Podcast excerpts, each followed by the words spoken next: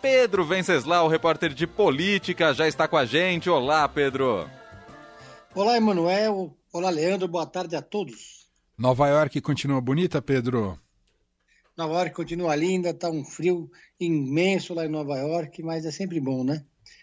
É verdade. Para quem não sabe, o Pedro, ao longo da semana passada, acompanhou a comitiva do Dória e da Prefeitura de São Paulo por Nova York, né, Pedro? Pois é, foi o prefeito, foi o governador, cada um com a sua comitiva, mas todos todos no mesmo rolê, digamos assim, né? Foram fazer visitas a investidores, foram fazer visitar iniciativas de Nova York, lá, entre elas as barracas de teste gratuito de PCR, tem uma em cada esquina. Aliás, o Ricardo Nunes gostou muito, gostou tanto que está querendo fazer essas barracas aqui em São Paulo também. E estava lá a secretária Marta Suplicy, o Henrique Meirelles. Então você vê, né? Tivemos uma misturinha diferente, né? Lá em Nova York. Uma viagem bastante produtiva. Muito bem. Nosso assunto hoje com Pedro Venceslau é a corrida eleitoral, novidades né, que acompanhamos ah, nesse dia de hoje, a começar pela Simone Tebet, lançada aí como também pré-candidata à presidência da República pelo MDB. O que, que você achou dessa apresentação, Pedro? Pois é, hoje teve a Simone Tebet, o lançamento dela lá em Brasília. Hoje foi dia da terceira via, né? A gente teve o Sérgio Moro aqui em São Paulo, a Simone Tebet em Brasília. O Sérgio Moro aqui em São Paulo hoje literalmente pedalou na terceira via muito mistério, né? Porque as agendas do Sérgio Moro são sempre super reservadas, ele não costuma não falar com a imprensa, digo assim, no sentido de dar entrevistas coletivas, né? Então, apareceu uma foto do ministro Sérgio Moro com Luiz Felipe Dávila, candidato do Novo, segurando uma bicicleta e com capacete, né? Depois, mais tarde, apareceu a notícia do famoso encontro do Dória com do, do Moro com o Dória, o aguardado encontro do Moro com Dória que aconteceu no apartamento da deputada eh, Renata Abreu, presidente do Podemos. Nos dois casos, encontros rápidos, conversas ligeiras, não se avançou para lugar nenhum, não chegou a nenhum acordo, como era de se esperar, é mais para tirar foto do que qualquer outra coisa. E o lançamento da Simone Tebet no Rio de Janeiro, no, em Brasília, uma candidata a presidente, a candidata a presidente do MDB, para marcar posição, né, uma candidatura que se coloca como mais uma das 12 candidaturas do campo do centro, mas aí é uma candidatura que dificilmente vai dialogar com a do Sérgio Moro, né, por conta do enfrentamento da, da Lava Jato com o MDB. Então, o Sérgio Moro, que está fazendo esse tour pela terceira via, dificilmente vai conversar ali com, com a Simone Tebet e com o MDB. Agora, o curioso foi que se, que se esperava mais desses encontros do Sérgio Moro com os candidatos da terceira via. Porque eles não têm muito o que falar um com o outro, falta assunto, né, Manuel?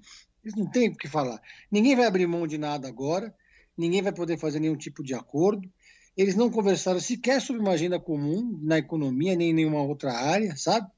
Foi uma coisa assim para marcar um primeiro movimento, mas é, assim, tem muito chão pela frente ainda e de, dificilmente vai, vai ter algum acordo, principalmente entre o Moro e o Dória. Nenhum dos dois ali vai abrir mão da cabeça da chapa, né? É. Ah, bom, enquanto isso, o Lula segue numa posição muito confortável, né, Pedro? Hoje teve pesquisa da Genial Quest mostrando que ele segue na liderança, tanto para primeiro turno e também em relação ao segundo turno, a todos os concorrentes.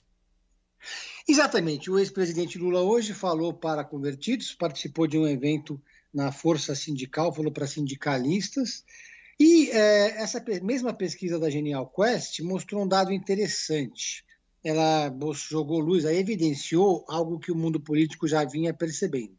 41% dos eleitores acham que a economia e não a corrupção vai ser o tema central da eleição, vai ser o problema central da eleição e a narrativa central em 2022. Isso já ficou muito claro no discurso dos candidatos, né?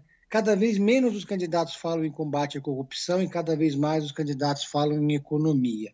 Hoje, por exemplo, o Lula, no discurso que ele fez é, lá no, no sindicato dos, no, da, da, Força Sindical, nesse evento da Força Sindical com os, metalúrgicos, ele praticamente só falou de economia, ou a maior parte do discurso dele foi é, de economia. E é um discurso que ele fica confortável, porque é um discurso em que ele bate no ajuste fiscal, é um discurso que ele fala em distribuição de renda, é um discurso em que ele, ele critica é, o teto de gastos, enfim, quer dizer, não, é, é uma pegada diferente dos candidatos do campo do centro, da direita, do, com discurso mais liberal.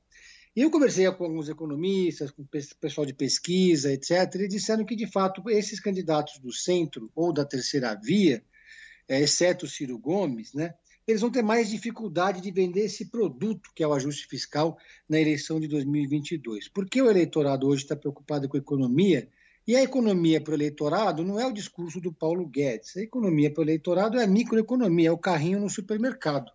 Eles querem saber como que vai ser feito o combate à inflação, não querem saber como, como que o candidato vai fazer para reduzir o Estado ou para defender o teto. Então, os candidatos vão ter que ajustar os seus respectivos discursos. Mas não por acaso, todos eles têm falado cada vez mais disso, economia. Perfeito. Economia é o assunto dessa eleição e vai ser o assunto da eleição do ano que vem. Haja visto que o próprio Bolsonaro deixou de falar de corrupção, aliás, não caberia muito, não cairia muito bem para ele falar em corrupção, né?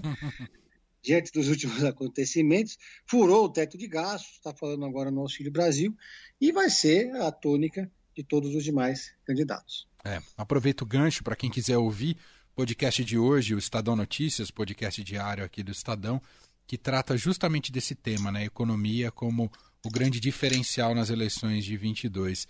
Tem um papo muito bacana com a Adriana Fernandes, repórter e colunista de economia do Estadão, que fica lá em Brasília. Estadão Notícias, é só baixar, uh, só baixar não, só seguir né, em qualquer plataforma de streaming ou agregador de podcast.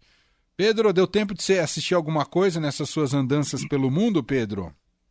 Olha, desde que eu cheguei, eu já me atualizei das duas séries que eu estou assistindo simultaneamente. Eu assisti o último episódio da série do Maradona na Amazon, que é. Eu esperava uma coisa mais trágica, mas eles conseguiram fazer um episódio final super poético. Não vou contar aqui para não dar spoiler, mas super bonito.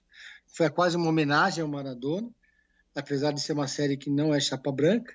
E estou terminando de ver Succession, né? Melhor, a série consegue ser melhor a cada novo, a cada novo episódio, a cada nova temporada.